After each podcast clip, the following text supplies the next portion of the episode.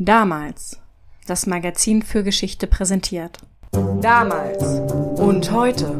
Der Podcast zur Geschichte mit David und Felix. David, Felix, heute geht es um die Roten Brigaden, die Brigate Rosse. Sagt dir das was? das war so eine Art RAF in Italien, oder? Ja und auch nein. Also es war eine linke Terrororganisation in Italien.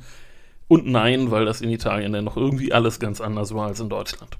Ja, ich weiß nicht, ob wir das bei der Kommune 1 Folge oder bei der RAF-Folge oder sogar bei der ähm, Pakistan-Folge damals gesagt haben. Aber sowohl die 68er-Bewegung als auch irgendwie die daraus erwachsenen Terrorzellen sind zwar ein internationales Phänomen und die Protagonisten der verschiedenen Länder kennen sich teilweise auch gegenseitig, aber unterm Strich läuft in jedem Land was völlig anderes ab. Und deswegen gibt es in Italien auch eine ganz andere Situation als in Deutschland. Richtig. Na dann erzähl mal, was war da genau so anders? Da fange ich am besten von vorne an. Anfang der 20er Jahre gründete sich in Italien, wie in vielen Ländern in der Zeit, eine kommunistische Partei. Doch kaum war sie gegründet, passierte 1922 was, David? Mussolini übernimmt die Macht. Das war natürlich blöd für die Kommunisten. Kaum haben sie sich gegründet, haben sie auch schon verloren. Verbot, Verfolgung und so weiter. Genau, und das hatte ganz gewichtige Folgen dafür, wie sie sich später aufstellten. Die Kommunisten erkannten, dass sie es in Italien mit den konventionellen Methoden kommunistischer Parteien nicht reißen würden, weil Italien eben etwas anders tickt. Im Gegensatz zu anderen sogenannten Industrieländern war Italien bis zum Zweiten Weltkrieg nämlich eigentlich kein Industrieland. Vielleicht hat der eine oder andere schon mal in einem anderen Zusammenhang davon gehört. Italiens großes Problem im Zweiten Weltkrieg war nämlich, dass Italiens Industrieproduktion in militärisch relevanten Bereichen weit unter der von Frankreich, Großbritannien oder Deutschland lag. 1940 wurden in Italien 4,4 Megatonnen Kohle gefördert 1,2 Megatonnen Eisen und 2,1 Megatonnen Stahl. In Großbritannien zum Vergleich wurden 224 Megatonnen Kohle, 11,9 Megatonnen Eisen und 17,7 Megatonnen Stahl produziert. Die britische Produktion lag also im Bereich der Schwerindustrie bei Stahl bei dem achtfachen, bei Eisen bei dem zehnfachen und bei Kohle bei dem 51-fachen. Für unseren Zusammenhang aber ist wichtig, wer keine nennenswerte Industrie hat, dem fehlt konsequenterweise auch noch was anderes eine nennenswert große Zahl Industriearbeiter. Der kommunistischen Partei fehlt damals also ihre natürliche Basis. Richtig. Italien war bis zum Zweiten Weltkrieg ein Agrarland. Anders kann man das nicht sagen. Während es also in Deutschland nach dem Krieg darum ging, die Industrie wieder aufzubauen? Ja, ging es in Italien darum, überhaupt eine Industrie aufzubauen. Genau, das geschah vor allem im Norden des Landes. Der krasse Wohlstandsunterschied zwischen Nord- und Süditalien besteht ja bis heute. Der Norden ist industriell geprägt, der Süden, der Mezzogiorno, agrarisch. Oder wie man im Norden sagt, ab Bologna sind alles Bauern. Ja, das ist vielleicht etwas extrem ausgedrückt, aber da ist schon was dran. Jedenfalls erlebt Italien in den 50er Jahren einen krassen wirtschaftlichen Boom. Da das Lohnniveau nochmal weit niedriger war als zum Beispiel in Deutschland, war Italien international extrem konkurrenzfähig. Das Land veränderte sich im Rekordtempo. Anfang der 50er arbeiteten noch fast 40 Prozent der Bevölkerung im Agrarsektor. 1970 weniger als 20 Prozent. Und während der Norden florierte, wurde der Süden zum Arbeitskräfteexporteur, entweder in den Norden des eigenen Landes oder ins Ausland, zum Beispiel nach Deutschland, nach Wolfsburg. Um an unsere Käferfolge zu erinnern. Aber auch nach Übersee, Argentinien zum Beispiel. Genau, fast vier Millionen Menschen zogen vom Land in die Stadt und noch mehr zogen von Kleinstädten in Großstädte wie Turin oder Mailand. Allein von 1952 bis 1962, also in zehn Jahren, zogen fast 16 Millionen Menschen von einem Ort in den anderen. Das ist in der Tat eine heftige Wanderungsbewegung. Ich ahne, dass die Kommunen damit überfordert gewesen sind. Das waren sie. Rund um die Industriestädte entstanden nun Ghettos, ungelernte Arbeiter aus dem Süden und die Kommunen kamen nicht ansatzweise hinterher, die Infrastruktur mit aufzubauen. Es fehlt dann entsprechend an Wohnungen, an Schulen, an Krankenhäusern und so weiter. Genau, und nun muss ich zu noch einem Punkt kommen, in dem sich Italien von Deutschland oder auch von Frankreich unterschied. In Deutschland und Frankreich arbeiteten die meisten Menschen bei großen Konzernen. In Italien gab es Fiat und das war's dann im Grunde auch. Zwei Drittel der Industriearbeiter arbeiteten in Firmen mit weniger als 100 Mitarbeitern. Und auch das wirkte sich auf die Struktur des Arbeitermilieus aus. Also, die meisten Industriearbeiter stammen nicht aus klassischen Arbeiterhaushalten, sondern sind erst vor relativ kurzer Zeit vom Land in die Stadt gezogen und sie arbeiten auch nicht in großen Firmen, in denen es vorhandene Gewerkschaftsgruppen oder sowas gibt. Es gibt also wahrscheinlich auch nicht so eine etablierte Arbeiterkultur, wie sie zum Beispiel in Deutschland schon existiert zu der Zeit. Die Bauern aus dem Süden bleiben kulturell gesehen Bauern aus dem Süden. Das bedeutet dann natürlich, dass sich die Kommunisten anders aufstellen müssen, zumindest dann, wenn sie bei Wahlen auch was reißen wollen. Genau, sie durften nicht nur darauf setzen, in der Fiat-Fabrik und bei den Gewerkschaftsmitgliedern zu punkten, sie mussten auch versuchen, die Bauern, die Mittelschicht und in Italien ganz wichtig die Katholiken zu erreichen. Wenn wir also von der Kommunistischen Partei Italiens reden, der PCI, dann müssen wir uns immer bewusst sein, dass die wenig mit den kommunistischen Parteien Deutschlands oder noch weniger mit denen im Ostblock gemein hatte, sondern wesentlich mittiger im politischen Spektrum aufgestellt war. Und das hatte schwerwiegende Folgen, wie wir noch sehen werden. Die PCI war eine der beiden großen Parteien Italiens, die andere war die der Christdemokraten. Und auch hier dürfen wir die DC nicht mit der CDU gleichsetzen. Die DC war noch wesentlich komplizierter. In der DC kann man von rund zehn verschiedenen Strömungen reden, Correnti, und die reichten von bäuerlich-konservativ über liberal bis gewerkschaftsfreundlich bis hin zu linkskatholisch. Ich glaube, da steht ihr die CDU der Nachkriegszeit gar nicht besonders nach. Aber zehn voneinander unterscheidbare innerparteiliche Strömungen sind schon ein ganzer Haufen. Und vor allem hatte jede Strömung einen eigenen Anführer und es gab auch keinen Fraktionszwang oder sowas, wie wir das aus dem Bundestag kennen. Nach dem Krieg regierte eigentlich immer die DC in Koalition mit irgendwelchen kleineren Parteien und es war wirklich kompliziert für jeden Regierungschef, die eigene Partei auf Linie zu bringen, weil sie eben nach innen sehr stark ausdifferenziert war. Und das war der Grund, weshalb in Italien ständig die Regierung umgebildet worden ist. Wenn man sich die Liste italienischer Regierungen in der Nachkriegszeit anguckt, sieht das schon aus unserer Perspektive wie das reinste Chaos aus. Das tut's. Das liegt eben vor allem daran, dass die DC so eine komplizierte Partei war. Und wenn man das jetzt noch mit einem relativ trägen Verwaltungsapparat kombiniert, der von einer ausgeprägten Fründen- und Klientelpolitik dominiert wurde, dann landen wir bei einem relativ ineffektiven Staatsapparat, beziehungsweise bei einem Regierungssystem, dem es schwer fiel, schnell zu handeln. Okay, wenn in der politischen Mitte nichts funktioniert, strebt politische Initiative bekanntlich zu den Rändern und unter Umständen direkt auf die Klippe zu. Genau, diese Kombination aus einer eher schwach organisierten Arbeiterschaft, überforderten Kommunen und einer relativ mittig positionierten kommunistischen Partei, die übrigens in vielen Kommunen und Städten die Regierungspartei war, bot erstmal den idealen Nährboden für Gruppen, die sich politisch links von der PCI, von der Kommunistischen Partei aufstellten. Denn der große Unterschied zwischen Deutschland und Italien in den späten 60er und 70er Jahren war, dass die linken Protestbewegungen in Deutschland, aber auch in Frankreich von Studenten angetrieben wurden, die relativ unpräzise Vorstellungen von der Lebensrealität der Arbeiter hatten. Sehr diplomatisch ausgedrückt. Ja, an dieser Stelle ein Buchtipp. Lest mal Hinter Glas von Robert Merl. In Italien wurde die linke Bewegung von einem echten Bündnis aus Studenten und, sagen wir mal, weniger klassischen Arbeitern aus klassischen Arbeiterhaushalten, sondern eher von den ungelernten Arbeitern aus Süditalien getragen. Die jetzt in den Ghettos im Norden leben. Das heißt, die Studentenbewegung steht in Italien auf einer viel breiteren Basis als in Deutschland. Genau, es ging viel konkreter um die Interessen gesellschaftlich marginalisierter Gruppen und daher wurde die linke Bewegung und auch der linke Terrorismus in Italien auch wesentlich ernster genommen. Die Roten Brigaden haben denn letztendlich ihr Blatt überreizt, das werden wir noch sehen, aber der Kreis jener, die bereit waren, auch radikale Protestformen zu unterstützen, war doch wesentlich größer als in Deutschland. Das bedeutet natürlich auch, dass die Studentenbewegung ja im Grunde eine ganz andere gewesen ist als in Deutschland oder sonst irgendwo. Wir hatten ja anfangs kurz darauf hingewiesen. Oh ja. Aber gehen wir noch mal einen Schritt zurück. Wir haben ja gesagt, in den 50er Jahren boomte die Wirtschaft in Italien und es regierte die DC. Aber große Reformen fielen ihr schwer, weil sie so viele unterschiedliche Interessen berücksichtigen musste.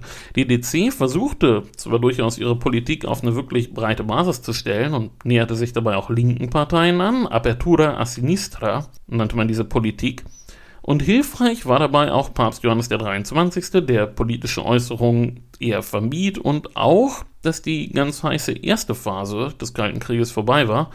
Und die linken Parteien taten auch ihren Teil und distanzierten sich zum Beispiel nach dem Ungarnaufstand 1956 explizit von der Sowjetunion. Das so als politischer Background. Der Wirtschaftsboom führte denn dazu, dass es recht bald an qualifiziertem Personal mangelte in den Unternehmen, denn die meisten Italiener besuchten nur die fünfjährige Scuola Elementare, also Grundschule. Nur Kinder der Mittelschicht besuchten dennoch für drei Jahre die Scuola Media Inferiore und noch weniger die Oberstufe, die zum Studium qualifizierte, die Scuola Media Superiore. Ende der 50er Jahre wurden denn Rufe nach einer auf acht Jahre verlängerten Schulpflicht laut und 1963 wurde die auch eingeführt. Nun war es so, mehr Kinder mit Mittelschulabschluss führten auch zu mehr Kindern mit Gymnasialabschluss und damit zu mehr Studenten. Die Zahl der Schüler auf Gymnasien vervierfachte sich von 1951 bis 1968 und die der Studenten verdoppelte sich im selben Zeitraum.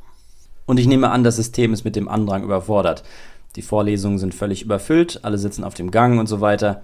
Das ist ja auch heute noch oft so, dass die Auswirkungen von Entwicklungen, die sich über Jahre anbahnen, zuverlässig alle völlig überraschen. Genau, es gab viel zu wenig Lehrpersonal, das zudem ziemlich schlecht bezahlt wurde weshalb viele Dozenten auch wenig motiviert waren und möglichst viel Zeit damit verbrachten, lukrativeren Nebenbeschäftigungen nachzugehen. Die Lehre war sehr verschult, Seminare, in denen diskutiert wurde, gab es praktisch gar nicht. Und in den Vorlesungen, da wurde wirklich vorgelesen. Es gab Lehrbücher, die lernte man auswendig und das war im Grunde alles, was passierte. Die ersten Proteste gegen diese antiquierten Methoden gab es an den Fakultäten. Naja, für was, das kannst du jetzt mal raten. Geschichte. Nein. Erziehungswissenschaften. Auch falsch. Architektur. Okay, da hätte ich lange geraten. Ja, das war 1963.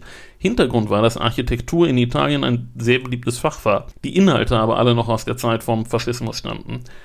Und den ganz großen Krach gab es dann aber nicht bei den Architekten, sondern in Trient, bei den Sozialwissenschaften. Trient war eine sehr junge Uni, die war erst 1962 gegründet worden und dort wurde versucht, nach amerikanischen Vorbildern zu arbeiten, mit dem Ziel, wirklich top ausgebildete Experten für die Verwaltung heranzuziehen. Das war natürlich sehr spannend, dass da neue Methoden benutzt wurden, dass das als Reformuni galt und die Uni zog folglich die besten und engagiertesten, aber auch die progressivsten und aktivsten Studenten an. Hm, alles auf einmal, ja. Na, das ist dann natürlich der naheliegende Ort, wo man vermuten müsste, dass dort die Funken zu fliegen anfangen. Genau, da kamen nun junge Leute mit großen Erwartungen, denen die Uni aber nicht gerecht werden konnte. Die Studenten wollten modernere Inhalte, mehr Mitsprache bei der Unterrichtsgestaltung, mehr Diskussion, weniger stumpfes Lernen. Es wurde ja auch zu unserer Studienzeit darüber geredet, dass man Vorlesungen abschaffen müsste. Ich krieg da Zuckungen, wenn ich sowas höre, aber gut, fahr fort. Bald kam es in Trient zu ersten Protesten, wobei es in vielen Fällen erstmal um uni-interne Angelegenheiten ging. Es gab Sit-ins, Go-ins, Vollversammlungen. Und dann kam irgendwann die große Politik dazu. Es ging um Vietnam, um Mao. Es bildeten sich Gruppen, in denen diskutiert wurde. Dabei wurde das sowjetische Modell von den allermeisten abgelehnt. Das galt als schwerfällig, bürokratisch, autoritär und eigentlich als Zwilling des kapitalistischen Staates nur in einem anderen Gewand. Und die PCI mit ihrer Realpolitik, die war auch kein Vorbild. Man orientierte sich eher an anarchistischen Ansätzen, begeisterte sich für die Revolutionen in vielen kleinen Ländern, in Kuba, Algerien, Angola, Mosambik, in Palästina und in Vietnam. Der Vietnamkrieg, die Kulturrevolution in China, der Pariser Mai, das waren die Schlüsselereignisse in dieser Zeit. Eine italienische Sonderentwicklung war dabei der linke Katholizismus, der während des Pontifikats von Johannes dem 23. noch mächtig Aufwind bekam. Überhaupt gab es jetzt unzählige Grüppchen à la Couleur. Nun waren wir ja gerade in Trient, der Provinzstadt, die auf einmal eine Uni hatte, und aus Trient sollten denn einige der wichtigsten führenden Figuren der Brigade Rosse hervorgehen. Bis jetzt klingt das alles nicht viel anders als anderswo. Ein gewichtiger Unterschied war aber, dass es in Italien kein System der Studienfinanzierung gab, sei es über BAföG, über Stipendien, über Studienkredite, und das bedeutete, die Studenten mussten nebenbei arbeiten. Und dann brach Mitte der 60er Jahre die Wirtschaft ein, und in den Fabriken bildete sich jetzt eine etwas seltsam anmutende Koalition aus ungelernten Arbeitern aus dem Süden, noch aktiven Studenten, die nebenbei arbeiteten, und solchen, die schon Uni-Abschluss hatten, die aber keine Jobs fanden, die ihrem Abschluss angemessen waren, weil eben die Wirtschaft eingebrochen war. Lange war es so gewesen, dass in Italien sehr wenig gestreikt worden war. Bei Fiat zum Beispiel hat es zwischen 1952 und 1962, also in der Phase, in der die Wirtschaft boomte, nicht einen einzigen Streik gegeben. Und es waren auch nur 6000 der 140.000 Mitarbeiter in einer Gewerkschaft. In den 60ern veränderte sich das dann völlig. Es gab auf einmal sehr viele Streiks, die zudem, da ja kaum jemand in der Gewerkschaft war, ziemlich chaotisch abliefen. Das sind also keine angekündigten, gut organisierten Kundgebungen, sondern spontane Aktionen, Blockaden, Besetzungen und dergleichen. Genau, und ähnlich wie an den Universitäten fiel es den Unternehmen schwer, damit angemessen umzugehen. Man rief die Polizei und es kam relativ häufig zu Gewaltausbrüchen. Allerdings hatten die Streikenden wegen der Rezession erstmal relativ wenig Verhandlungsmacht. Und das lag auch wieder an der speziellen Struktur der italienischen Wirtschaft, denn wenn in den großen Unternehmen gestreikt wurde, dann lagerten die Teil ihrer Produktion einfach an einige der kleineren Unternehmen aus.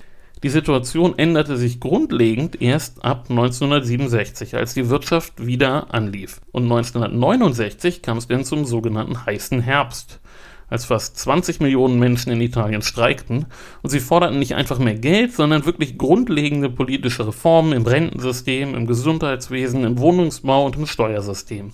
Sie konnten auch einiges durchsetzen, das gelang aber nur, weil langsam aber sicher die Gewerkschaften die Führung übernahmen und wirklich klare Forderungen formulierten, und der heiße Herbst konnte denn eben auch gewaltige Lohnerhöhungen zum Beispiel erreichen.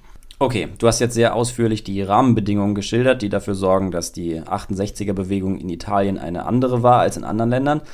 Aber du hast auch gesagt, dass es in den Gewerkschaften dann irgendwie doch gelungen ist, zumindest die Arbeiterbewegung in etwas geordnete Bahnen zu lenken. Das stimmt. Nun gibt es zwei Arten, auf Protest zu reagieren: sozial integrativ und repressiv. Was die Gewerkschaften taten, fällt in diese erste Kategorie. Es gelang ihnen, Teile der Arbeiterbewegung zu integrieren und zu organisieren. Allerdings machten nicht alle Unzufriedene die Erfahrung, dass ihnen auch zugehört wurde. Die Proteste eskalierten häufiger als in anderen Ländern, es gab wilde Straßenschlachten und viele machten Gewalterfahrungen. Und damit muss ich kurz die italienische Polizei erklären. In Italien ist das Polizeiwesen ja wirklich ungeheuer kompliziert. Oh ja, es gibt und gab unter anderem die kommunale Polizei, die Guardia di Finanza, die Carabinieri und die Staatspolizei, die früher als Corpo delle Guardie di Pubblica Sicurezza firmierte. All diese Behörden sind verschiedenen Ministerien zugeordnet und ihre Kompetenzen überschneiden sich in nicht unwesentlichen Bereichen. Kompliziert ist aber nicht nur die Gliederung, noch verwirrender sind die Befehlsketten. Die Carabinieri zum Beispiel unterstehen in ihrer Funktion als Militärpolizei dem Verteidigungsministerium, bei der Wahrnehmung von allgemeinen Polizeiaufgaben aber dem Innenministerium und bei wieder anderen Angelegenheiten dem Justizministerium. Und diese Aufsplitterung der Kompetenzen ist durchaus beabsichtigt. Damit soll eine allzu große Machtkonzentration bei einer Behörde vermieden werden.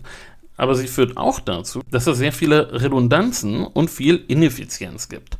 Besonders die Staatspolizei und die Carabinieri operieren eigentlich mehr neben als miteinander und bearbeiten parallel häufig die gleichen Fälle, ohne sich dabei gegenseitig zu unterstützen. Dazu kommt, dass in den 70er Jahren etwa 80 Prozent der Polizisten aus Süditalien stammten, aus Kampanien, Apulien und aus Sizilien vor allem. Polizist zu sein bedeutete damals einen sicheren und dadurch begehrten Job zu haben aber nur 3% der Polizisten hatten einen Gymnasialabschluss. Und die Ausbildung im Job selber war eigentlich wirklich unter aller Kanone. Okay, diese Truppe ist dann natürlich völlig überfordert mit praktisch allem, vor allem mit politischem Protest, der mit neuen Protestformen arbeitet.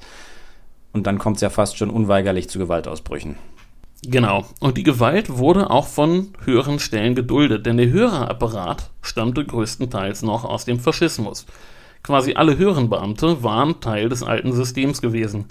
Nach dem Krieg waren zwar auch in Italien die gröbsten Faschos rausgeworfen worden und bei Bewerbern wurde ein relativ gründlicher Background-Check durchgeführt, aber es gab sicherlich ein Gewaltproblem bei der Polizei. Und wenn man dennoch berücksichtigt, dass der Kampf gegen die Mafia nicht gerade zimperlich geführt wurde, dann kann man schon sagen, die italienische Polizei war schießfreudig. Andersherum muss man aber auch feststellen, dass der Beruf nicht ungefährlich war. Nicht nur die Mafia schoss zurück, sondern auch Kleinkriminelle. Und auch bei Demos und Protesten kamen immer wieder Polizisten ums Leben. Diese Gewalterfahrungen tragen dann in der Folge sicherlich zur Radikalisierung der Demonstranten bei. Ist aber sicher nicht der einzige Grund gewesen, oder? Oh nein, ganz wesentlich war natürlich auch, dass man sich politisch von den etablierten Teilen des Systems, das heißt von der PCI und von den Gewerkschaften, nicht gehört und auch nicht vertreten fand. Das war das wirklich grundlegende Problem. Es gab eben im Land eine politische Konstellation, in der eine Partei seit dem Krieg ununterbrochen regierte, die DC, und eine andere Partei wegen ihres Labels kommunistisch keine Aussichten auf eine nationale Regierungsbeteiligung hatte, andererseits aber auch so weit in die Mitte gerückt war, dass sich links von ihr nun wieder Raum öffnete. Nun werden wir mal ein bisschen konkreter. Ich will dabei nicht links, sondern rechts anfangen. Der politische Arm der extremen Rechten war die Partei Movimento Sociale Italiano, kurz MSI. Die Partei gibt es heute in dieser Form nicht mehr, sie ging in anderen auf und die gibt es aber heute auch nicht mehr, weil sie wieder in einer weiteren aufging, die es auch nicht mehr gibt. Das würde jetzt alles zu weit führen. Würde es. Die bedeutendste rechte Terrorgruppe war der Ordine Nuovo. Der erste große Anschlag von denen war 1969 in Mailand auf der Piazza Fontana. Der letzte große, aber auch mit Abstand heftigste Anschlag war der vom 2. August 1980, als im Bahnhof von Bologna eine Bombe explodierte, die 85 Menschen tötet. Wir müssen nun einen Begriff nennen, den der Strategia della Tensione, die Strategie der Spannung. Hinter diesem Begriff verbirgt sich die These, dass die Sicherheitsbehörden es hingenommen haben, dass rechte Gruppen unter falscher Flagge, indem sie sich als linke Gruppen deklarierten, Terroranschläge durchgeführt haben. Also um die öffentliche Meinung zu beeinflussen und die Akzeptanz für ein stärkeres Vorgehen gegen linke Gruppen zu schaffen. Genau. Und wie das oft in solchen Fällen ist, gab es schon Dinge, die auf sowas hindeuteten. Aber wirklich Beweise zu finden, ist schwierig. Bei dem Anschlag in Mailand von 1969 verfolgten die Sicherheitsbehörden aber wirklich erstmal die Pista Rossa die rote Spur. Man verhaftete einen Anarchisten, Giuseppe Pinelli, und der fiel dann beim Verhör aus dem Fenster. Ganz von allein natürlich. Ja, so war die offizielle Version. Diese moderne Form des Reitunfalls ist in den letzten Monaten ja auch immer wieder in den Nachrichten gewesen. Aber wie ist es denn im Fall des Anarchisten? Um nicht zu sagen, beim Fall des Anarchisten. Konnte man rausfinden, wer hinter ihm gestanden hat, als er gefallen ist? Das lässt sich nicht sicher sagen. Sicher sagen lässt sich aber, dass hinter diesem Anschlag eigentlich der Ordine Nuovo stand und dass es Kontakte zwischen den Rechtsextremen und dem Inlandsgeheimdienst SID gab. Und was daraus wieder zu folgern ist, das lässt sich halt nur vermuten. Ich werde am Ende nochmal auf die extrem reiche Welt der Theorien zu diesem Thema eingehen. Ich nenne als Stichwörter schon mal die P2 und Henry Kissinger. Nicht der schon wieder. Doch, David, das muss sein. Wenden wir uns aber erstmal den linken Gruppen zu. Da war die Lage noch ein ganzes Stück unübersichtlicher als bei den Rechten, wobei es auch ein paar komplett bekloppte Vereine gab. Ich sag nur mal die Nazi-Maoisten. Was soll das denn sein? Ich befürchte, das wussten die selber nicht so genau. Ja, da dürftest du recht haben. Ist es überhaupt etwas müßig, die ideologischen Unterschiede herauszuarbeiten? Bei den Linken gab es einen Begriff, der immer wieder genutzt wurde. Man sprach von den Genossen die Irren. Also nicht den Irren, ne? Genossen die Irren, das ist sehr schön.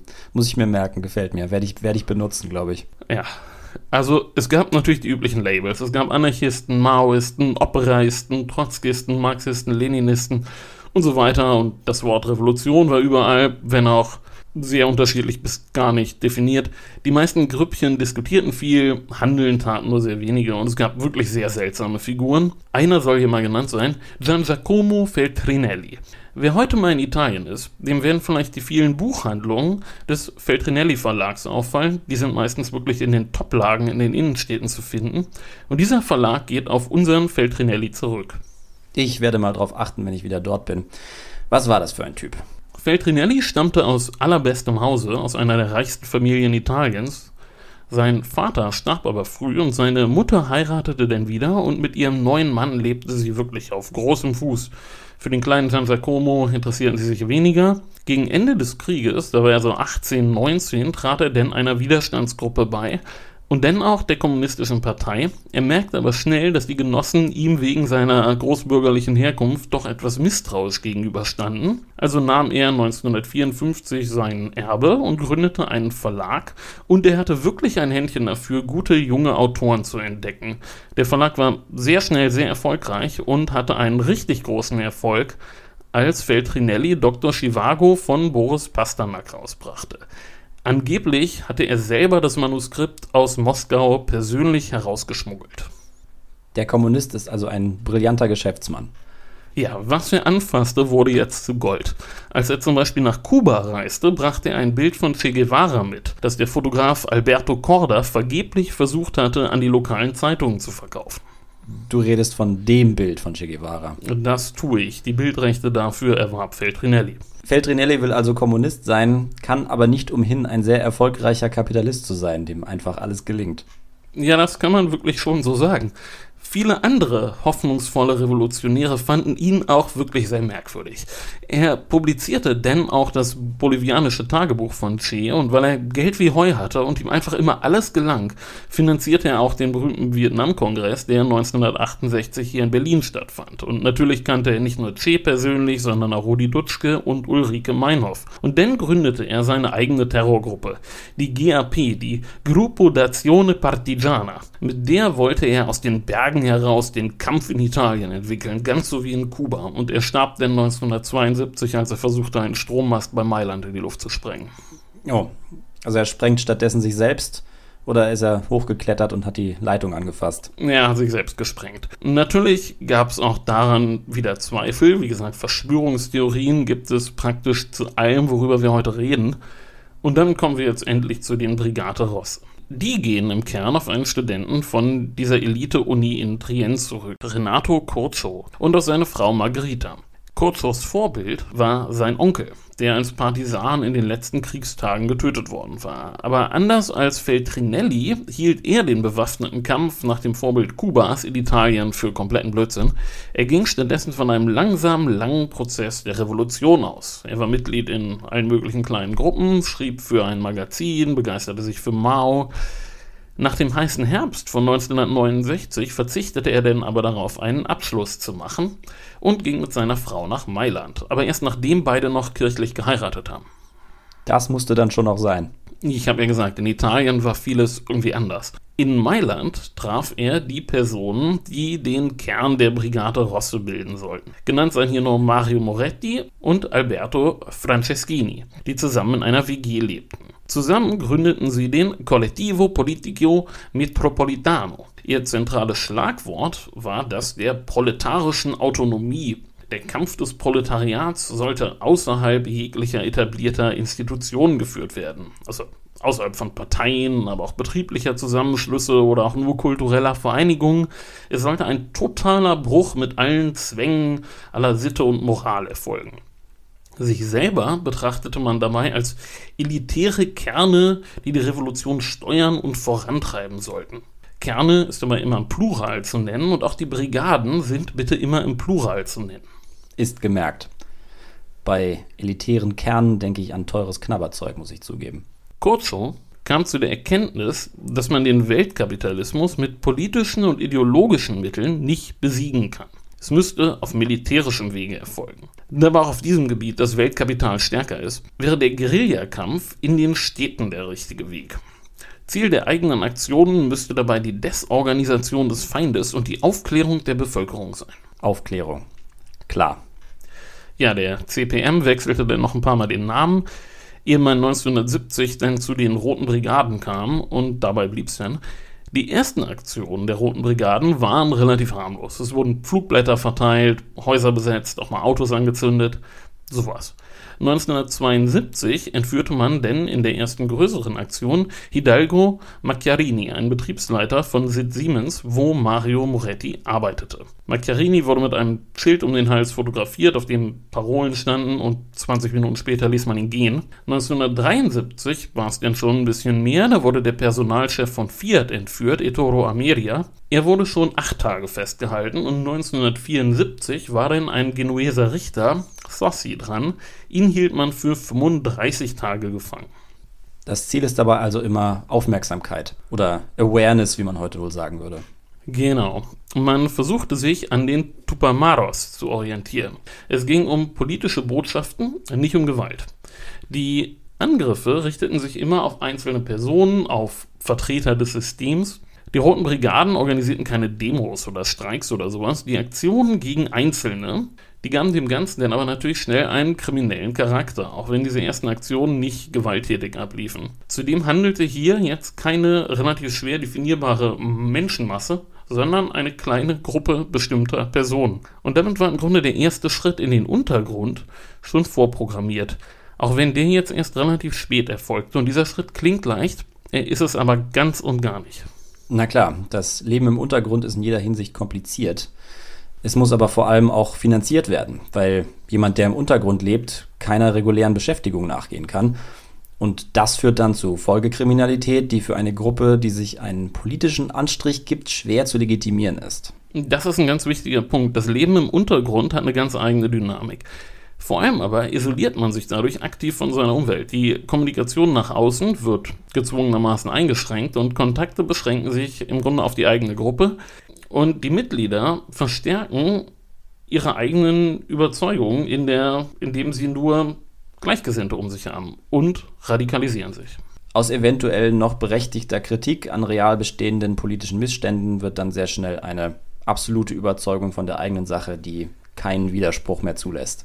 Genau. Im Juni 1974 kam es erstmals bei einer Aktion zu einem Todesfall. Bei einem Angriff auf ein Büro der rechten Partei MSI in Padua.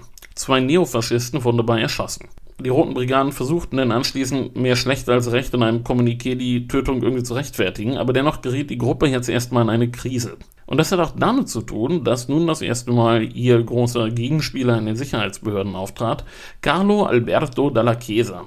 Dalla Chiesa war der Sohn von einem Carabinieri-General. Er wurde denn selber Carabiniere und diente da, wo es richtig zur Sache ging. In Corleone, in Palermo. Das sind schöne Orte in Sizilien. Die Ortsnamen dürften jedem im Ohr klingen, der mal der Pate gesehen hat. Unsere Hörer können sich also vorstellen, was da los war. Der gute Mann dürfte wenig zimperlich gewesen sein. Im Kampf gegen die Mafia wohlgemerkt, nicht im Kampf gegen Linke. Er galt als harter Hund, ja. 1973 wurde er zum General befördert und nach Turin geschickt. Dort baute er denn eine Spezialeinheit auf, die sich mit politischem Extremismus beschäftigen sollte.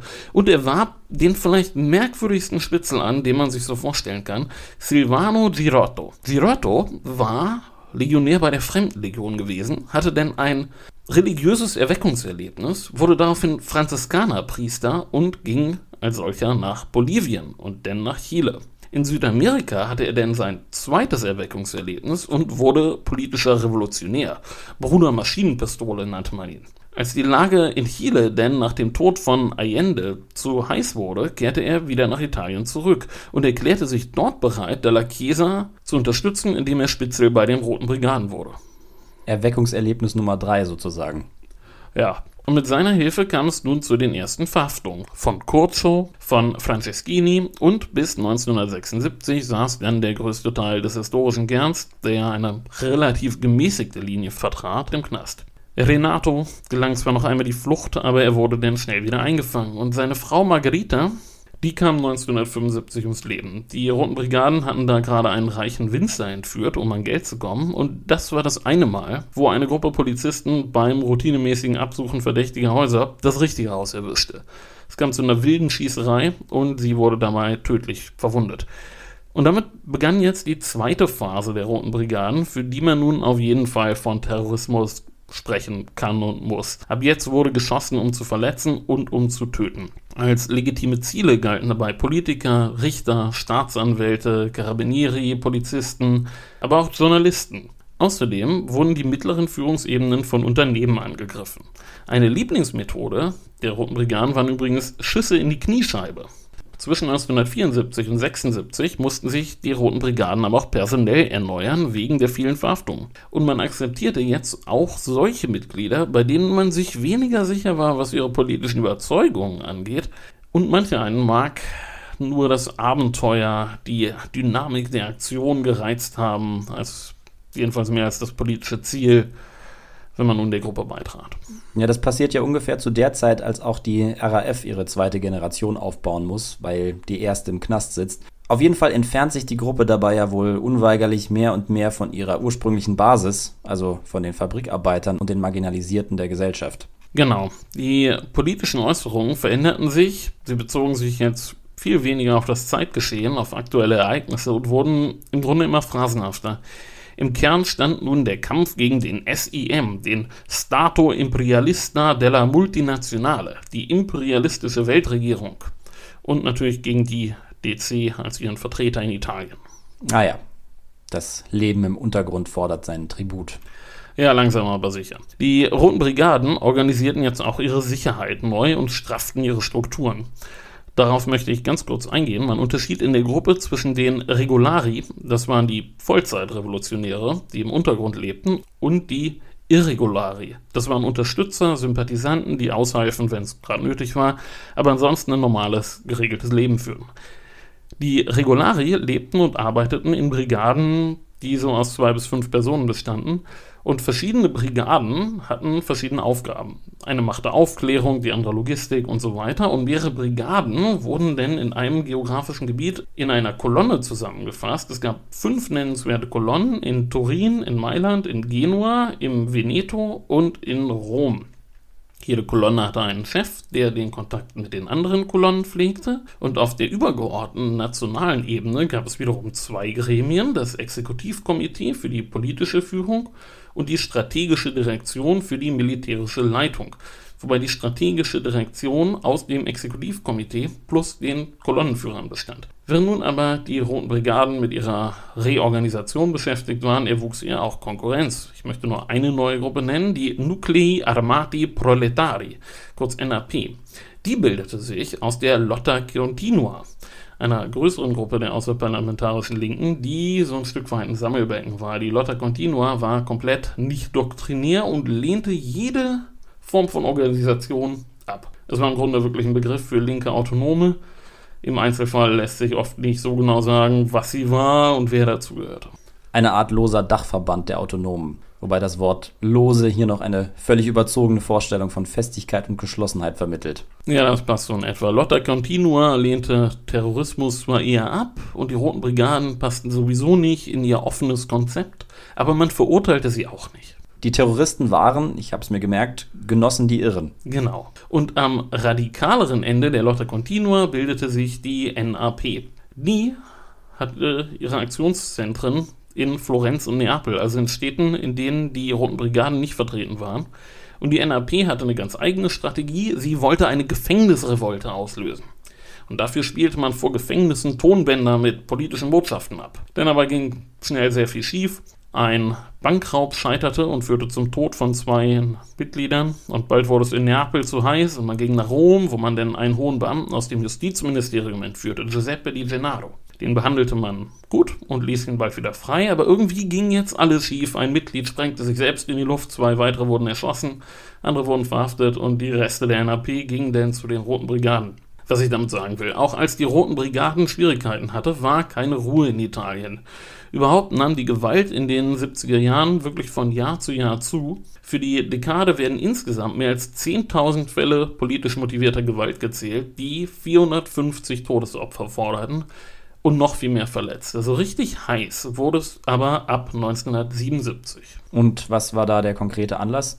Oder war das eine Folge der Eigendynamik, also eine Spirale der Gewalt? Ja, so ein bisschen von beiden. Kommen wir nochmal zur politischen und wirtschaftlichen Großwetterlage. Es regierte auf nationaler Ebene weiter die DC, die Christdemokratische Partei, die vielen als korrupt, als verfilzt und als inkompetent galt. Aber es gab eben auch keine echte Alternative, mit Ausnahme der Kommunisten. Und die Kommunisten räumten denn 1976 bei den Kommunalwahlen ab und regierten in der Folge in mehr als 2700 Kommunen, darunter auch in praktisch allen großen Städten. In Neapel, in Rom, in Mailand, in Turin, in Genua, in Bologna, Florenz. Nur war ihr Programm eben ein sehr gemäßigtes, weshalb sich Teile der Linken mit ihr schwer taten. Sie tolerierte zudem auf nationaler Ebene die Minderheitsregierung der Christdemokraten und das sahen viele als Verrat an. Und wirtschaftlich lief es auch nicht. Die Ölkrise machte auch Italien zu schaffen, es gab hohe Inflation von 10, 20 Prozent und hohe Arbeitslosigkeit, besonders bei jungen Leuten. Und nun bildete sich unter denen jetzt eine völlig neue Kultur aus. Es gab jetzt neue Subkulturen, die weniger politisch agierten wie die 68er, sondern ihr Heil eher in alternativen Lebensformen suchten, die versuchten, ihre berufliche Perspektivlosigkeit irgendwie positiv umzudeuten. Ja, das ist damals ja nicht nur in Italien zu beobachten. Es entstehen da Bewegungen, die das Establishment ablehnen, aber nicht, weil ihre Mitglieder so viel Zeit mit dem Versuch zugebracht haben, Marx zu lesen, sondern weil sie im System schlicht keine Chance haben. Genau, man bekämpfte das System nicht, sondern man suchte seinen Platz außerhalb des Systems. Das war die eine Strömung. Die andere war die der autonomen Szene, die jetzt wirklich viel Schwung bekam. Ich habe das ja eben für die Lotta Continua geschildert. Die autonome Szene war extrem dezentral organisiert und hatte eine sehr hohe Fluktuation und ihre Gegner waren alle, die das System stützten. oder verkörperten. Also auch die traditionelle Arbeiterschaft, auch die Kommunisten und auch die Pazifisten, das waren alles Gegner für die Autonomen. Die Roten Brigaden lehnten sie natürlich auch ab im Sinne der gewohnten Formel. Genossen die Irren. Genau. Ab 1974 gab es immer wieder Aktionen der autonomen Szene, aber so richtig krass wurde es eben 1977. Anlass war dabei auf den ersten Blick eine geplante Universitätsreform, aber de facto entwickelte sich da sehr schnell eine Eigendynamik und zwar ausgehend von Rom. Am 1. Februar drang eine faschistische Gruppe in die Uni ein und verprügelte einige linke Studenten.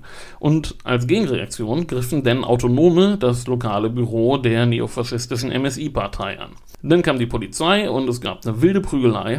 Und dann wollte, nur wenige Tage später, am 17. Februar, ein Vertreter der kommunistischen Gewerkschaften eine Rede an der Uni halten, aber Autonome störten die Veranstaltung und es gab wieder eine wilde Massenschlägerei. Wiederum kurz darauf, am 11. März, griffen denn Autonome eine Versammlung der katholischen Jugend in Bologna an und beim anschließenden Polizeieinsatz starb einer der Jugendlichen. Und daraufhin überfielen die Autonome ein Waffengeschäft und bewaffneten sich. Und die Lage eskalierte derartig, dass das Militär anrücken und die Altstadt wirklich zurückerobern musste. Und so kann man im Grunde das ganze Jahr weiter erzählen. Es gab immer wieder heftige Unruhen in fast allen italienischen Städten, in Rom, Bologna, Palermo, Padua, Neapel, Florenz, Mailand, überall wo eine Uni war. Es wurden Häuser besetzt, gern auch Kinos, es wurden Supermärkte geplündert und Busse und Straßenbahnen gekapert.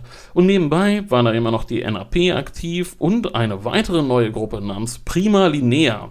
Und auch die Roten Brigaden traten nun wieder auf mit ihren Knieschüssen und daneben trat nun noch eine zweite Form des Terrorismus, La Nebulosa Terroristica, der diffuse Terrorismus von einzelnen oder von kleinen Gruppen in diesen Jahren traten mehr als 250 verschiedene Gruppen auf, die politische Gewalt ausübten. Aber im Grunde waren das jetzt auch die letzten Zuckungen der autonomen Bewegung. Es gelang ihr nie, mit ihren Aktionen wirklich Rückhalt in der Bevölkerung zu finden, weil es ihr nie gelang, ein Narrativ zu entwickeln, eine Geschichte zu erzählen. Es gab kein echtes politisches Programm, es gab keine Vision, es gab keine klaren Forderungen. Diese Strategie der spontanen, illegalen Aktionen der Masse, die verpuffte einfach im Nichts ja wenig überraschend, also zumindest im Rückblick. Das heißt, die Autonomen verabschieden sich in einer Welle der Gewalt und des Chaos. Aber die spektakulärste Aktion der Roten Brigaden steht ja damals noch bevor. Die Entführung von Aldo Moro. Das stimmt. Zuvor möchte ich aber noch auf eine andere Episode eingehen. Besonders heftige Proteste gab es nämlich, nachdem im August 1977 einem deutschen Kriegsverbrecher die Flucht gelungen war, und zwar Herbert Kappler. Der war während des Kriegs Chef der deutschen Sicherheitspolizei in Rom. Genau, und nach dem Krieg saß er im Knast in Rom und jahrzehntelang bekam er nur von einem einzigen Mann Besuch, und zwar von seinem großen Gegenspieler während des Krieges, Hugh O'Flaherty. Ah ja, der irische Priester von der Widerstandsgruppe im Vatikan, über die Otto von Habsburg seine Ungarn-Verbindung aufrechterhalten hat. Genau der. 1977 war Herbert Kappler mittlerweile schwer krank und wurde in ein Krankenhaus verlegt und von dort aus floh er denn mit Hilfe von seiner Frau nach Deutschland, wo er auch wenig später starb. Wie ist er denn geflohen als schwerkranker alter Mann? Naja, er wurde nicht wirklich bewacht, er ging einfach raus. Und gerade deshalb sorgte die Flucht für sehr viel Ärger mit den Linken, die empört waren, dass man den alten Nazi so schlecht bewacht hatte. Verstehe. Das war aber nur ein Event von vielen, der 1977 Proteste auslöste. Und jetzt kommen wir wirklich zur Aldo Moro-Entführung. Wir waren mit den Roten Brigaden an dem Punkt stehen geblieben, wo der historische Kern im Knast saß und diese zweite Phase begann. Die erste richtig heftige Aktion war die Ermordung des Staatsanwältes Francesco Cocco auf offener Straße in Genua 1976. Heftig daran war vor allem die Brutalität. Nicht nur Coco, sondern auch sein Leibwächter und auch sein Fahrer, der ein Stück weiter die Straße runter im Auto saß, wurden von Kugeln praktisch durchlöchert, zersiebt. Zum Zeitpunkt der Aktion gab es in den Roten Brigaden eigentlich nur noch 15 Vollzeit-Terroristen und unumstrittener Anführer war nun Mario Moretti. In den Unruhen des Jahres 1977 sahen die Roten Brigaden denn das Signal, dass die Zeit reif für die Revolution sei. Sie erhöhten jetzt noch mal ihre Aktivität, wurden immer brutaler, schossen auf Beamte, auf Polizisten, auf Journalisten, auf Professoren und auch auf eine ganze Reihe von Politikern, eben auf das ganze Establishment. Okay. Das heiße Jahr 1977 ist dann ja aber auch irgendwann wieder vorbei. Die Unruhen lassen dann langsam nach. Das stimmt, dafür kam es nun zu einer Regierungskrise, denn im Januar 1978 forderte Enrico Berlinguer, der Chef der kommunistischen PCI, erstmals eine echte Beteiligung an der Regierung. Aber allem Erfolg auf lokaler Ebene und allen moderaten Äußerungen zum Trotz war das schwierig. Wegen des Labels Kommunistische Partei. Die konnte in einem westlichen Land, in einem NATO-Mitgliedsstaat ja eigentlich nicht regieren. Genau, die amerikanische Regierung von Jimmy Carter veröffentlichte dann auch schnell ein Statement, dass eine Regierungsbeteiligung der PCI nicht wünschenswert sei. Und nun trat Aldo Moro auf. Aldo Moro war in den 60er Jahren schon mal Ministerpräsident in Italien gewesen, war aber mittlerweile eher so eine Art Strategiechef der Christdemokraten, der im Hintergrund agierte. Sein Kompromissangebot an Berlinguer war, wir machen ein gemeinsames Programm, aber Kabinettsposten kriegt ihr nicht. Und Moro war zwar kein besonders charismatischer Mann, aber er war ein sehr geduldiger Verhandlungsführer und es gelang ihm, etwas zusammenzubasteln, was funktionieren könnte. Die Regierung wurde umgebildet und sollte sich am 16. März 1978 das erste Mal beraten. Am Morgen desselben Tages verließ Aldo Moro sein Haus, um wie jeden Morgen zur Kirche zu fahren. Er selbst fuhr mit seinem Fahrer und dem Chef seiner Personenschützer in einem blauen Fiat 130 Dahinter folgte dann ein weiteres Auto mit drei weiteren Bodyguards. Wobei das Wort Bodyguard sehr hochgegriffen ist. Es waren ganz normale Polizisten ohne jede Spezialausbildung. Der Chef der Gruppe war zwar wirklich sehr erfahren im Schutz von Politikern in Menschenmengen, aber eine besondere Ausbildung hatte er auch nicht und der Fahrer war auch nur ein Fahrer. Er hatte kein spezielles Training und die Autos waren auch nicht gepanzert und fuhren wie jeden Tag dieselbe Route durch die Via Fani zur Kirche Santa Chiara am Piazza dei Giuochi del Fici. Als sie die Via Fani runterfuhren und an die Kreuzung mit der Via Stresa kamen, bremste das Auto vor ihnen, ein weißer Fiat mit Diplomatenkennzeichen, plötzlich scharf ab. Und zwar ohne, dass die Bremslichter aufleuchteten, denn die waren abgeklemmt worden. Moros Fahrer gelang es nicht mehr auszuweichen und dem Begleitfahrzeug auch nicht, sodass Moros Auto jetzt in der Mitte zwischen den beiden Autos eingekeilt wurde. Von einer Bar in der Nähe näherten sich dann einige Personen in Uniformen der Fluglinie Alitalia.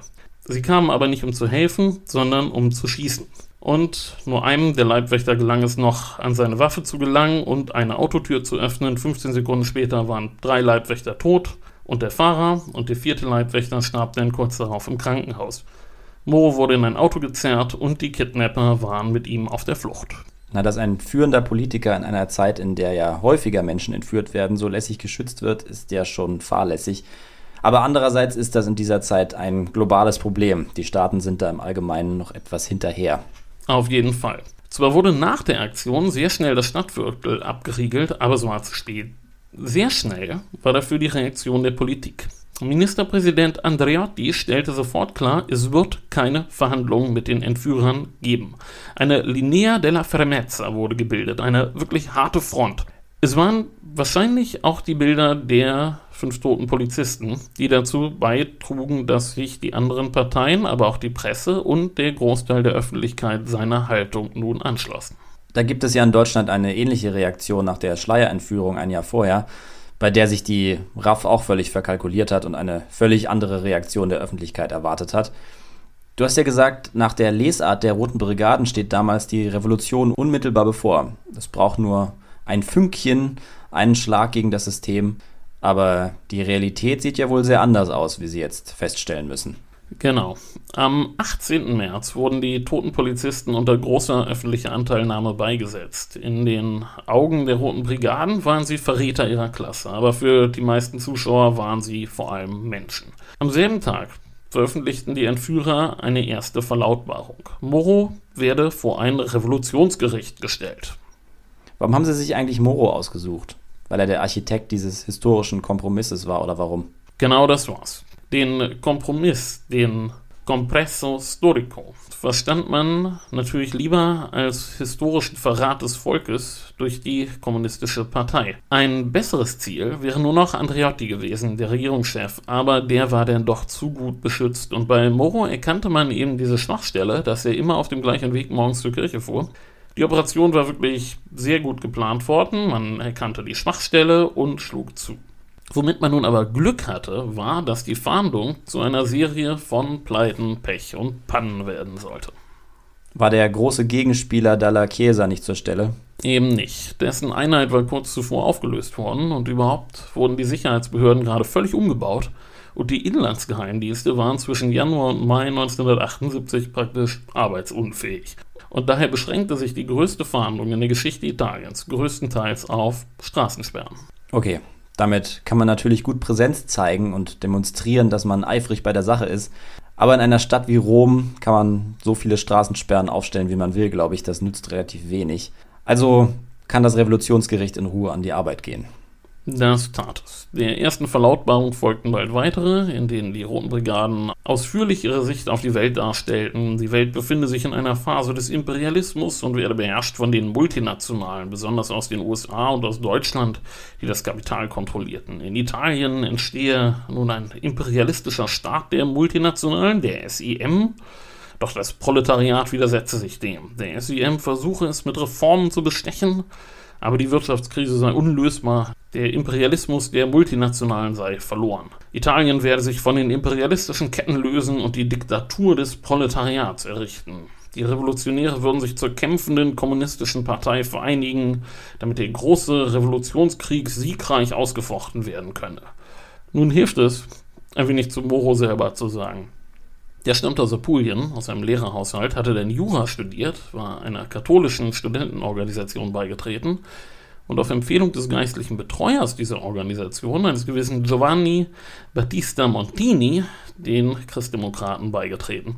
Montini sollte später sehr bekannt werden, als er 1963 zum Papst gewählt wurde.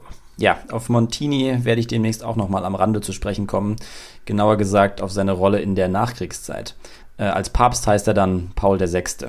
Genau. Moro trat also 1944 nach der Befreiung Süditaliens der Christdemokratischen Partei bei und wurde als junger, aufstrebender Juraprofessor aus dem Wahlkreis Bari gleich einmal in die verfassungsgebende Versammlung geschickt. Er war als Politiker nie ein Naturtalent. Ihm fehlte das Auftreten, das Charisma, er war ein eher zurückhaltender, stiller Typ, aber er war extrem geduldig und genial darin, Kompromisse auszuhandeln. Und in dieser sehr speziellen Partei, der DC mit ihren vielen Correnti, da war das Gold wert. Und so durchlief er denn allerlei Posten, wurde Fraktionsvorsitzender, Justizminister, Außenminister Ministerpräsident, ohne je irgendwen für sich zu begeistern, weil er immer ein wenig zu realistisch, zu pragmatisch war.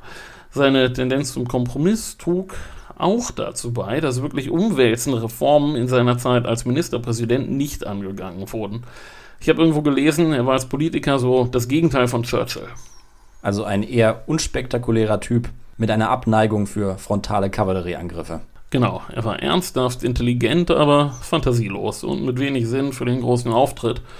Er wird als typischer Mann Süditaliens beschrieben, leicht pessimistisch und er war sicher kein populärer Politiker, aber er war respektiert. Und jetzt komme ich das erste Mal zu Kissinger. Der fand ihn sehr kompetent und geschickt, aber er war ihm zu umständlich, zu vorsichtig und auch privat galt Moro als still und zurückhaltend, als jemand, der es vermied, Dinge zu sagen, die andere verletzen könnten und Vielleicht hatte er genau daher das Talent, dass er, wenn er was nicht sagen wollte, reden und reden konnte, ohne irgendwas zu sagen. Und umso überraschender war es dann, als das erste Mal ein Brief von ihm aus der Gefangenschaft veröffentlicht wurde, am 30. März. Der Brief war an Innenminister Cossiga gerichtet, wurde aber auch der Presse zugespielt. Moro schrieb darin, er sei ein politischer Gefangener und Angeklagter eines Prozesses, der seine politische Verantwortung feststellen solle. In Wahrheit werde aber die ganze Parteispitze angeklagt und er forderte die Partei auf, Konzessionen zu machen und mit den Entführern zu verhandeln. Damit widerspricht er ja der harten Linie der Regierung. Das tat er und bald folgten weitere Briefe, die sehr emotional und immer verzweifelter wurden. Na gut, das ist ja auch verständlich. Er ist in Gefangenschaft, steht unter Druck, hat Angst, wenn er die Briefe dann überhaupt selber geschrieben hat. Darüber wurde nun wochenlang in den Medien diskutiert. Allerlei Experten meldeten sich zu Wort. Stand Moro etwa unter Drogen? Doch die Regierung blieb hart, keine Verhandlungen. Und dazu sei gesagt, die Roten Brigaden stellten auch keine Forderungen, über die man hätte verhandeln können. Sie wollten ja die Revolution auslösen. Und es gelingt Moro auch nicht, die Herzen seiner Landsleute zu erwärmen. Der wenigsten. Die meisten spekulierten lieber über seinen Geisteszustand. Natürlich meldeten sich auch Leute zu Wort, die zu Verhandlungen aufriefen. Aber im Großen und Ganzen wurde der Kurs Andreottis unterstützt. Und wie äußert sich die außerparlamentarische Linke? Na, das solltest du eigentlich selber wissen mittlerweile. Na, man spricht von Genossen, die irren. Genau. Und dann gab es natürlich auch noch die, die glaubten, die Roten Brigaden werden eigentlich von den Rechten und ausländischen Mächten gesteuert, um die Sache der Linken zu beschädigen. Aber dazu sage ich gleich noch mehr. Mitte April verkündeten die Roten Brigaden das Ergebnis des Revolutionsgerichtes. Moro sei schuldig und werde zum Tode verurteilt. Und nun brachen einige chaotische Tage an. Am 18. April stieß die Polizei mehr aus Zufall auf eine Spur. In einer der geheimen Wohnungen der Roten Brigaden hat es einen Wasserschaden gegeben und die Feuerwehr war gekommen und hatte die Tür aufgebrochen und den Spuren der Entführer gefunden. Und am selben Tag wurde der Presse die Mitteilung zugespielt, dass Moro schon tot sei und seine Leiche in den Lago della Ducessa in den Bergen vor Rom geworfen worden sei. Der war aber seit Monaten zugefroren und es war weder ein Loch im Eis, noch gab es Spuren im Schnee. Das war also eine Fälschung. Die echten Roten Brigaden setzten dann eine Frist von 48 Stunden für ein Signal des Entgegenkommens seitens der Regierung. Sie wollen also doch verhandeln? Scheinbar. Verschiedene linke Intellektuelle meldeten sich jetzt zu Wort und die Sozialistische Partei, eine Kleinpartei, die PSI, versuchte über den Anwalt der inhaftierten Brigadisten Bedingungen auszuloten. Aber die Regierung war sehr, sehr vorsichtig. Sie hatte ja eine klare Position bezogen, die von der Mehrheit der Bevölkerung auch unterstützt wurde und fürchtete jetzt mit einem Nachgeben nicht nur diesen Bonus zu verspielen, sondern auch einen Verfall der Moral bei den Sicherheitsbehörden, die am Ermitteln waren. Außerdem würden die Roten Brigaden mit dem Sieg, mit dem Nachgeben der Regierung im Rücken wieder neue Mitglieder rekrutieren können und natürlich auch weitere Aktionen starten wollen. Na klar, wenn der Staat bei Moro verhandelt, wird er in der Folge immer wieder verhandeln müssen. Das steigert die Motivation und die Erfolgschancen künftiger Entführer. Aber mal davon abgesehen, was hätte man denn den Terroristen überhaupt anbieten können? Tja, ein kleines Signal kam dann doch von der Regierung. Man bot die Caritas als Kommunikationskanal an. Und damit war klar, man wollte den Fokus auf den humanitären Aspekt der Entführung lenken. Aber das lehnten die Brigadisten ab. Denn veröffentlichte der Vatikan einen handgeschriebenen Brief des Papstes, in dem dieser um die Freilassung seines Freundes Aldo Moro aus humanitären Gründen bat. Aber die Brigadisten lehnten wieder ab. Sie stellten nun erstmals konkrete Forderungen. Die Freilassung von 13 Gefangenen, darunter dem kompletten historischen Kern der Roten Brigaden. Die Regierung zog sich nun erstmal auf ein juristisches Argument zurück. Nur die Gerichte könnten die Freilassung von Häftlingen anordnen. Aber natürlich war das politisch, wäre das nicht zu erklären gewesen, die jetzt alle freizulassen. Und während jetzt eine neue Flut von Briefen von Moro in der Presse erschien, versuchte nochmal die Sozialistische Partei ihr Glück. Sie arbeitete eine Liste von inhaftierten Terroristen aus, für die man sich vielleicht irgendwie einen Grund finden könnte, die zu entlassen. Das ist ja mal eine Herausforderung. Finden Sie denn welche? Sie fanden unter den 13 Namen die die Roten Brigaden genannt hatten, immerhin eine Frau, die niemanden getötet hatte und die gesundheitliche Probleme hatte und die man denn möglicherweise freilassen könnte, Paola Bisuschio. Parteichef Kraxis, also der Parteichef der Sozialisten, ging jetzt zum Parteichef der Christdemokraten, Zaccanini, und der zeigte sogar Interesse an dieser Idee, sie aus humanitären Gründen zu entlassen, aber die Kommunisten waren jetzt dagegen. Und dann fand man einen anderen Kandidaten, der nicht auf der Liste stand, Alfredo Buonoconto. Aber die Regierung zögerte immer noch. Und mittlerweile wurde Mario Moretti, der Anführer der Brigadisten, immer nervöser. Und am 8. Mai fing der Geheimdienst dann eine Nachricht ab, die besagte, die Mandarine ist faul. Il Mandarino i Marcio. Aber nachdem die Kryptographie-Experten darüber geguckt hatten, wurde daraus denn Il Cane morira domani. Der Hund wird morgen sterben. Am nächsten Morgen traf sich denn die Spitze der Christdemokraten, um über die Freilassung von Bonoconto zu beraten. Aber es war zu spät. In das Gespräch noch platzte die Meldung, dass man die Leiche Aldo Moros in einem roten Renault 4 in der Via Caetana gefunden hatte, gar nicht weit von der Parteizentrale entfernt. Das tragische Ende der Entführung. Aber das war ja abzusehen gewesen. Wie reagiert denn jetzt die Öffentlichkeit? Naja, wieder hatten die Bilder des toten Moro im Kofferraum des Autos nicht die Wirkung, die die Brigadisten erhofft hatten. Was die Öffentlichkeit sah, war nicht das Symbol der herrschenden Klasse, sondern den Menschen Aldo Moro. Die Aktion ist also kein Sieg, sondern eine Niederlage für die Roten Brigaden. Sie trägt nicht dazu bei, dass das Proletariat sich vereint, sondern sie führt dazu, dass sich viele Linke abwenden. Genau, bei den Wahlen im Mai legten denn die Christdemokraten stark zu. Ja, den Brigadisten ist es also nicht gelungen, die Regierung zu spalten. Und es ist ihnen auch nicht gelungen, Gefangene freizupressen. Vom großen Revolutionskrieg ganz zu schweigen. Sie haben also auf ganzer Linie versagt. Erkennen Sie das denn auch selber? Ja, das kann man schon so sagen. Es war nicht die letzte Aktion der Roten Brigaden, aber es war der Anfang vom Ende. Aber auch die Sicherheitsbehörden mussten mit sich ins Gericht gehen. Ich hatte ja vorhin zahlreiche Pannen angedeutet. Um ein Beispiel zu nennen, wie gearbeitet wurde. In einer Straße in der Nähe der Via Fani wurden drei Autos der Terroristen entdeckt. Aber nicht auf einmal, sondern über einen Zeitraum von vier Tagen. Weil man nicht systematisch weitergesucht hat. Genau. Denn wurden Fotos von vermeintlichen Brigadisten veröffentlicht, von denen aber zwei dieselbe Person zeigten. Und bei wieder anderen passten die Namen nicht zu den Fotos und dann kam niemand auf die Idee, bekannte Figuren aus der linken Szene zu bestatten, von denen einige noch während der Entführung nachweislich Kontakt zu den Entführern hatten. Dann wurde wenige Tage nach dem Fund der Leiche der Drucker der Brigadisten verhaftet den Hinweis hatte man nämlich schon vorher gehabt, aber nachdem man ihn verhaftete, gingen die Polizisten einfach nach Hause und verpassten damit Mario Moretti, der kurz danach von den Nachbarn von der Verhaftung seines Druckers erfuhr. Dann wurde ein verdächtiges Apartment nicht durchsucht, weil keiner aufmachte und man kehrte auch nicht dahin zurück. Dabei war es wirklich ein Versteck der Brigadisten, an dem sich Moretti auch häufig aufhielt. Dazu kamen strukturelle Dinge. Es gab keine Datenbank für Terroristen, es gab eine einzige Handakte über illegale Waffen, die im Umlauf waren. Überhaupt waren die Akten über Terroristen reichlich dünn. Und zudem waren die Kompetenzen völlig unklar. Jede Polizeieinheit arbeitete für sich, Carabinieri, Guardia di Finanza und die Polizei. Es gab keine zentrale Koordination der Ermittlungen. Also eine gesunde Mischung aus Pech, Inkompetenz und unzeitgemäßer Organisation. Wird denn jetzt reformiert? Das wurde es. Der Polizei wurden für einen solchen Entführungsfall erweiterte Vollmachten gegeben, zum Beispiel im Bereich vom Abhören von Telefonen, und man holte Dalla Chiesa zurück und gab ihm für ein Jahr spezielle Befugnisse. Er wurde direkt dem Innenminister untergeordnet und durfte sich 180 Carabinieri und 50 Polizisten seiner Wahl aussuchen. Und jetzt legt Dalla Chiesa los. Das tat er. Aber der sich jetzt einstellende Erfolg war nicht allein sein Verdienst. Die Roten Brigaden machten jetzt nämlich deutliche Fehler. Im Januar 1979 erschossen sie nämlich den Falschen, nämlich Guido Rossa, einen Arbeiter-Gewerkschaftsvertreter und Mitglied der Kommunistischen Partei. Er hatte nämlich ein Mitglied der Roten Brigaden in seiner Fabrik enttarnt.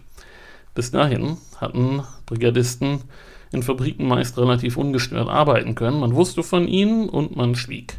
Mit dem Mord an Rossa war es damit vorbei, die Stimmung kippte und dann wurden Risse in der Truppe sichtbar. Zur Schlüsselfigur wurde jetzt Patrizio Pecci, der Chef der Turiner Kolonne.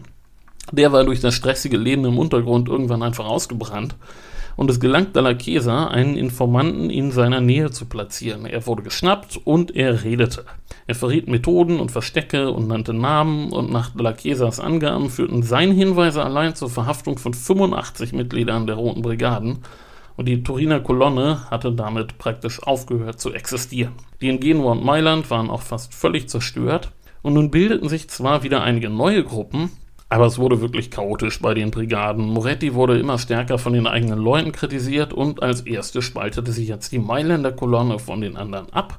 Und dann gründete sich eine neue Kolonne in Neapel unter dem Kommando eines etwas seltsamen Professors für Kriminologie, Giovanni Sensani. Und kurz darauf kam es zu der seltsamen Situation, dass vier Kolonnen vier verschiedene Personen kidnappten und sich gegenseitig öffentlich beschuldigten, jeweils den Falschen gekidnappt zu haben. Also die Neapolitaner hatten einen städtischen Politiker entführt, der den Wiederaufbau nach dem Erdbeben von 1980 leitete. Die im Veneto hatte den Direktor einer petrochemischen Fabrik entführt. Die abtrünnige Mailänder Kolonne einen Angestellten von Alfa Romeo. Und die Römer hatten Roberto Pecci entführt, den Bruder des Verräters Patrizio Pecci. Das ist ja wirklich ein beeindruckendes Chaos. Überleben denn diesmal Opfer oder potenziert sich jetzt der Fall Moro? Teilweise. Roberto Pecci und der Unternehmer überlebten nicht, aber die Mailänder entließen den Alfa Romeo-Mitarbeiter und die Neapolitaner ließen ihre Geisel für ein Lösegeld frei. Aber besonders der Mord an Roberto Pecci wurde scharf verurteilt, weil das nun wirklich jetzt Mafia-Methoden waren. Klar, den Bruder des Verräters zu erschießen, das riecht nach Mafia. Aber nachdem vorher nicht wirklich realistisch verhandelt worden ist, scheinen die Neapolitaner unter ihrem Kriminologie-Professor scheinbar eine andere Strategie entwickelt zu haben und lassen jetzt Geiseln gegen Kohle wieder laufen. Ja, aber den Abstieg der Bewegung verhinderte das jetzt wirklich auch nicht mehr. Die verschiedenen Gruppen erließen nun jeweils neue politische Resolutionen, aber mittlerweile in den frühen 80er Jahren konnte man mit der Diktatur des Proletariats niemanden mehr begeistern, geschweige denn noch eine Revolution auslösen. Die Zeiten ändern sich, aber die Roten Brigaden ändern sich nicht mit ihnen.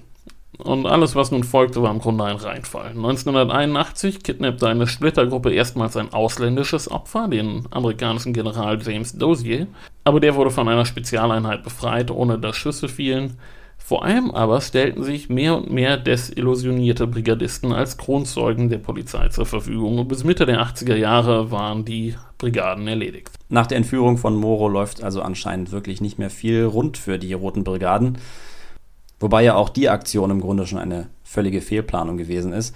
Also die Aktion an sich nicht, aber man hat sich eben völlig verschätzt, was die politische Reaktion angeht. Ja, das stimmt. Aber du hast uns am Ende noch ein paar Verschwörungstheorien versprochen. Ja, also für viel Furore sorgt es natürlich immer, wenn ein Kontakt ins Ausland nachgewiesen werden konnte. Fangen wir mal bei den Terrorgruppen an. Ja, die Roten Brigaden hatten Kontakte zu anderen Terrorgruppen im Ausland. Aber eine echte Kooperation gab es nicht. Die IRA und die ETA waren den Brigadisten zu nationalistisch und die RAF. Ja, es gab logistische Unterstützung, aber ideologisch fanden die Italiener die Truppe um Bader und Meinhof irgendwie komisch. Aus ihrer Perspektive waren die viel zu sehr mit ihrer Theorie beschäftigt und hatten nicht wirklich Ahnung von den echten Problemen der Arbeiterklasse. Und außerdem waren die zu sowjethörig, während man selber die Sowjetunion ja als imperialistische Macht betrachtete. Bessere Kontakte hatte man zur palästinensischen PLO. Aber anders als bei der RAF wurden nie Brigadisten in Lagern der PLO ausgebildet. Man kaufte nur Waffen von denen, wobei man die eigentlich auch eher von der Mafia besorgte. Denn gab es während der Entführung des Generals mal kurz Kontakt zum bulgarischen Geheimdienst. Wir wissen ja aus der Folge mit dem Papstattentat, dass die Bulgaren sozusagen die KGB-Filiale in Italien waren. Aber dann war der auch schon wieder befreit, ehe sich daraus mehr ergeben konnte. Wirklich interessant wurde es aber nach dem P2-Skandal. Von der Propaganda Due und Roberto Calvi hast du ja schon mal in der Papstfolge berichtet. Die Propaganda Due ist damals eine Freimaurerloge, deren Mitglieder höchsten Kreisen in der Politik und in den Sicherheitsbehörden angehören. Ja, im März 1981 gab es eine Hausdurchsuchung bei Lizzo Gelli, einem ehemaligen Faschisten und Geschäftsmann mit sehr guten Kontakten zum Beispiel nach Argentinien, der aber auch an der Banco Ambrosiano beteiligt war, also der Bank, die mehrheitlich der Vatikanbank gehörte und Gelder für die Mafia wusch und deren Chef Roberto Calvi 1982 erhängt unter dieser Brücke in London gefunden wurde. Und Jelly war eben auch ein Meister in der P2-Loge und bei der Hausdurchsuchung wurde ein Mitgliederverzeichnis der P2 gefunden, das es in sich hatte. Darauf standen 953 Namen. Spitzenleute aus der Regierung, der Wirtschaft, den Geheimdiensten und dem Militär. Allein 195 Offiziere, 5 Minister oder Ex-Minister, ein Parteisekretär, 36 Parlamentsabgeordnete, außerdem bekannte Journalisten und nicht weniger als vier Geheimdienstchefs.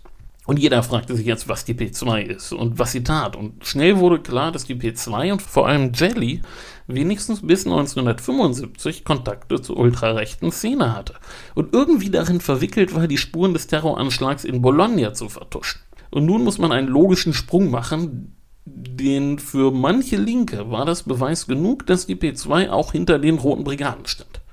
Es erschienen jetzt zahlreiche Bücher, die mit wilden Thesen und einer sehr selektiven Auswahl an Fakten glänzten und natürlich von der Existenz einer allwissenden, allmächtigen, omnipräsenten, okkulten Macht zu berichten wussten. Und natürlich gab es auch die Theorie, dass hinter allem eigentlich Henry Kissinger steckte.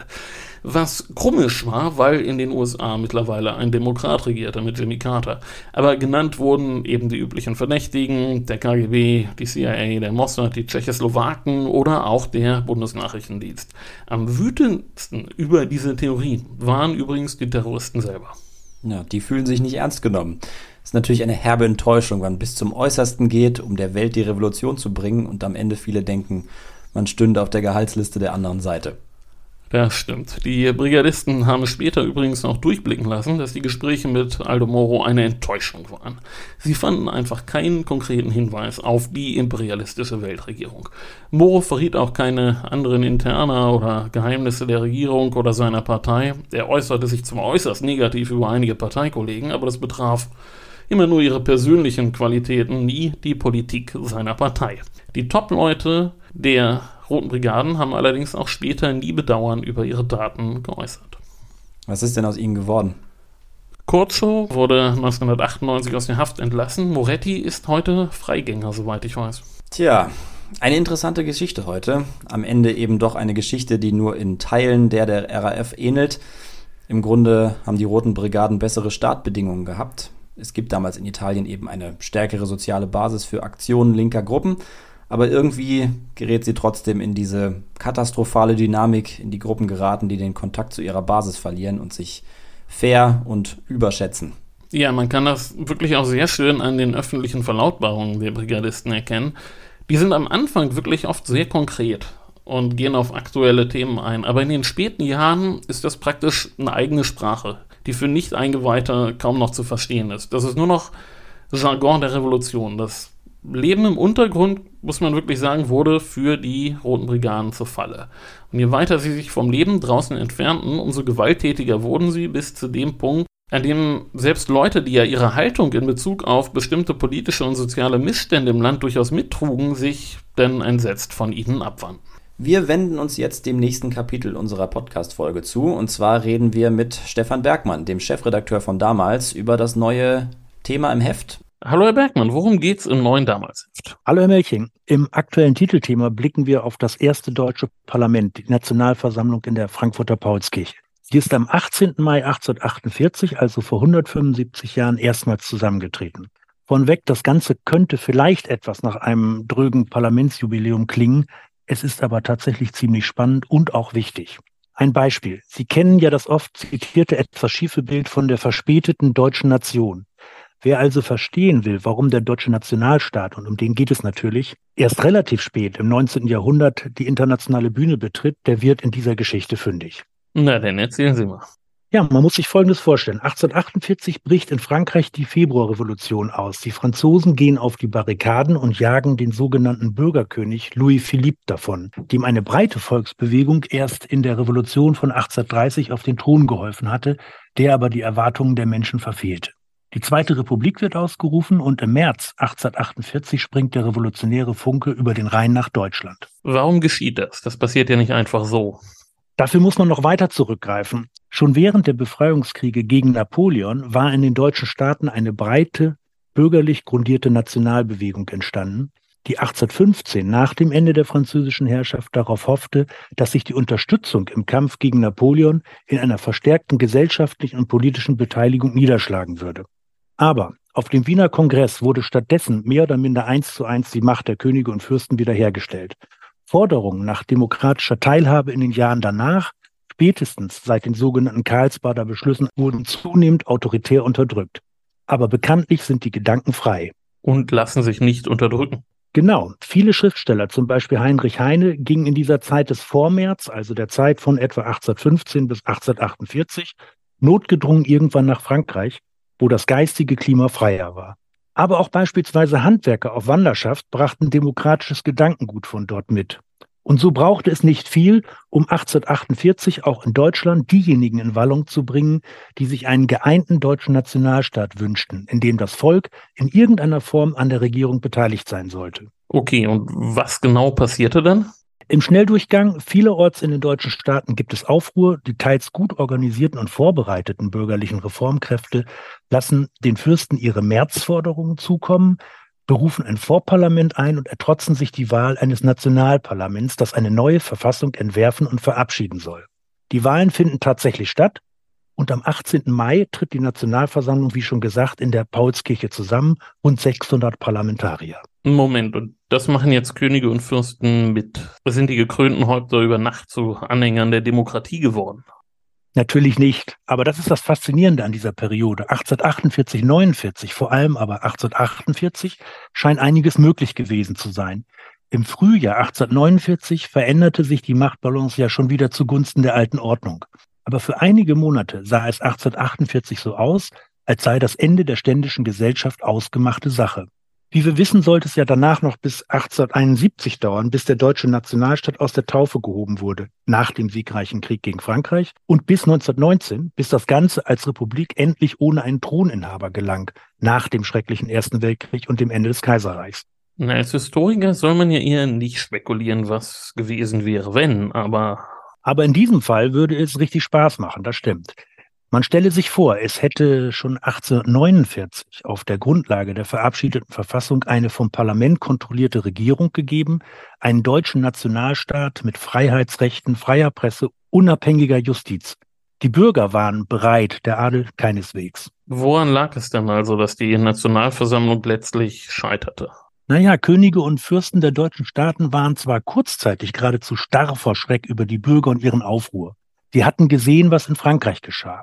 Es erschien ihnen also als einzige Chance, etwas von ihrer Macht zu erhalten, wenn sie Zugeständnisse machten.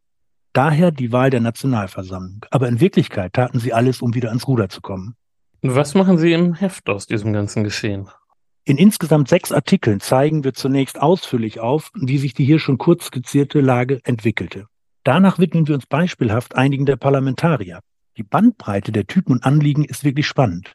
In der Paulskirche entstanden damals auch die heute üblichen und bekannten politischen Begrifflichkeiten von links und rechts, indem sich bestimmte Gruppierungen zu Fraktionen zusammenfanden und eine Sitzordnung etablierten. Frauen waren unter den Abgeordneten wahrscheinlich noch nicht. Frauen durften weder selbst wählen noch in die Nationalversammlung gewählt werden. Der Druck der Frauenbewegung auf ein Frauenstimmrecht entwickelt sich ja erst Mitte der 1850er Jahre und steigt dann in Richtung Jahrhundertwende weiter an. Aber am Beispiel zweier mutiger Publizistinnen, die wir vorstellen, wird deutlich, dass auch Frauen diesen Prozess engagiert begleiteten. Und wie geht's weiter? Wir schildern ausführlich das Agieren der Nationalversammlung, die tatsächlich eine Verfassung verabschiedete, eine Regierung bildete und versuchte, die anvisierte konstitutionelle Monarchie umzusetzen, leider vergebens. Dass das misslang, hatte vor allem mit dem preußischen König Friedrich Wilhelm IV. zu tun. Er lehnte die von der Nationalversammlung angebotene Krone schlicht ab und führte zusammen mit Wien schließlich die Gegenrevolution an. Friedrich Wilhelm erwies sich als geschickter Taktierer, der nach anfänglichem Zurückweichen jederzeit darauf setzte, seine Macht zu halten. Und abschließend geht es natürlich darum, was von 1848, 49 bleibt. Ich sage nur so viel, mehr als man denkt. Ja, das klingt nach einem spannenden Heft über die Deutsche Revolution von 1848 und das erste Parlament in Frankfurt. Und im Heft findet ihr natürlich auch meinen Artikel zu Aldo Moro und Davids Artikel zu dem Thema, über das wir in der kommenden Folge sprechen werden. Genau, über Rasputin. Das hört ihr in zwei Wochen. Und bis dahin könnt ihr uns wie immer folgen auf Facebook, Instagram und Twitter und ihr könnt uns überall abonnieren, wo ihr uns hört. Ihr könnt uns an diversen Stellen auch Sterne geben, über die wir uns sehr freuen würden. Und ähm, ja, bis dahin gehabt euch wohl. Macht's gut. Ciao.